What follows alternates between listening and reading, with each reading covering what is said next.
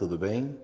Eu sou o presbítero Gilberto e este é mais um episódio do seu podcast semanal Minutos de Esperança, uma iniciativa da oitava Igreja Presbiteriana de Coronel Fabriciano, uma igreja que enxerga a cidade a partir da perspectiva de Cristo.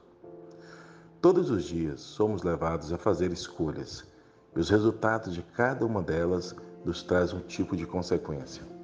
O tema de hoje é escolhas o pastor Nelson Rodrigo abordará sobre a importância de se fazer boas escolhas.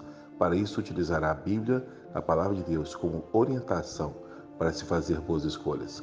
Vamos ouvir a mensagem?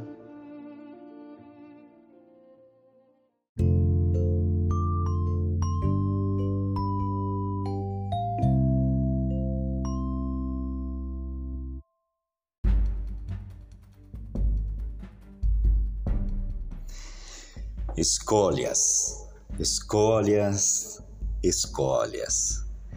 Este é o tema de hoje. Sejam bem-vindos. Depois de Adão e Eva transgredirem a lei de Deus, a Bíblia Sagrada nos relata que eles foram expulsos do jardim do Éden.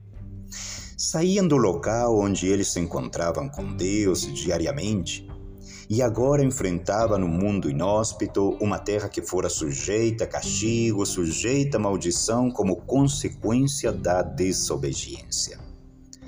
Segundo a Bíblia, Eva dá à luz um filho e ela o chama de Caim.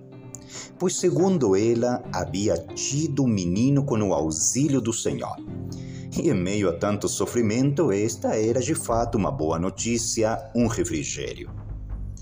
É provável que ela pensasse que Caim fosse o descendente que pisaria a cabeça da serpente, ou seja, que Caim fosse o cumprimento da profecia feita por Deus e registrada no capítulo 3 de Gênesis e no versículo 15. Será que é Caim aquele que virá trazer a restauração de todas as coisas? Será que é Caim aquele que restaurará a nossa comunhão com Deus? Será que é Caim aquele que vai providenciar a volta ao jardim? Será que é Caim o príncipe da paz? Segundo a Bíblia, Caim escolhe trabalhar a terra, enquanto seu irmão escolhe trabalhar com rebanhos. Ambos trabalhavam, no entanto, com mentalidades totalmente diferentes. Viam a Deus de forma totalmente oposta, e isto se revelou na hora de apresentarem a Deus suas oferendas. Gostaria que lembrasse hoje que nossos atos sempre revelarão o que há em nosso coração. Sempre. A Bíblia prossegue. Diz assim no livro de Gênesis, capítulo 4, versículo 5. Deus se agradou de Abel e sua oferta, ao passo que de Caim e de sua oferta não se agradou. Mas por que Deus se agradou de Abel e sua oferta? A resposta encontramos precisamente no Novo Testamento e no livro de Hebreus, no capítulo 11, versículo 4, diz assim: Pela fé, Abel ofereceu a Deus mais excelente sacrifício do que Caim, pelo qual obteve testemunho de ser justo, tendo aprovação de Deus quanto às suas ofertas. Num por meio delas, também mesmo depois de morto, ainda fala. A Bíblia deixa claro. A Bíblia diz que Abel agiu em fé. Mas pergunto, fé em quem? Em seus próprios méritos? Não. A chave para entender está no final do texto que acabamos de ler. O texto diz que Deus aprovou a sua oferta. E pergunto: e qual era a oferta?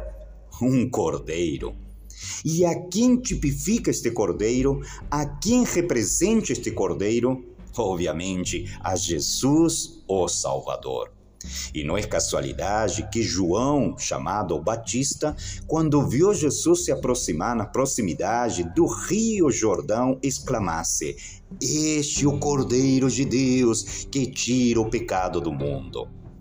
Caim não apresentou o sacrifício correto. Ele poderia trabalhar a terra ou em qualquer outra área, mas na hora de adorar a Deus deveria fazê-lo segundo o que Deus havia revelado. E não há nada que nos leve a pensar que Deus não havia dito qual era a forma correta de adorá-lo. Como sabemos? Pois bem, a Bíblia relata que Caim se enfureceu. Enfureceu-se contra quem? contra Deus. Quem Deus acha que é para me rejeitar? É provável que Caim pensou: quem Deus acha que é para colocar regras de como eu devo adorá-lo?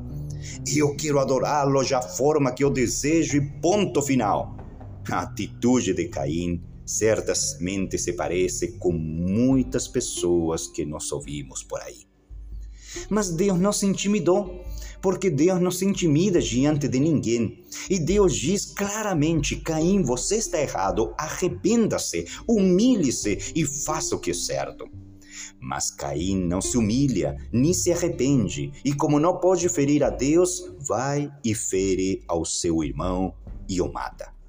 Agora Caim é um errante, atormentado pelo medo, sempre perseguido pela própria consciência, revoltado contra Deus, contra Deus, o homem que viveu e morreu, vivendo e vendo a si mesmo como uma vítima e não como um pecador.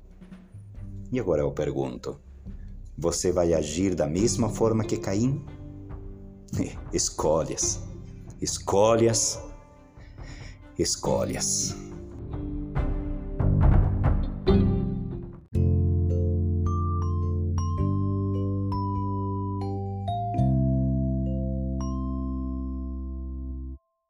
E obrigado por ter ficado conosco até agora, ouvindo nosso podcast Minutos de Esperança.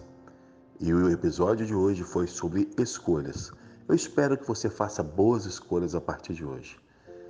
E também espero você de novo no próximo episódio do nosso Minutos de Esperança. Até lá, fiquem com Deus.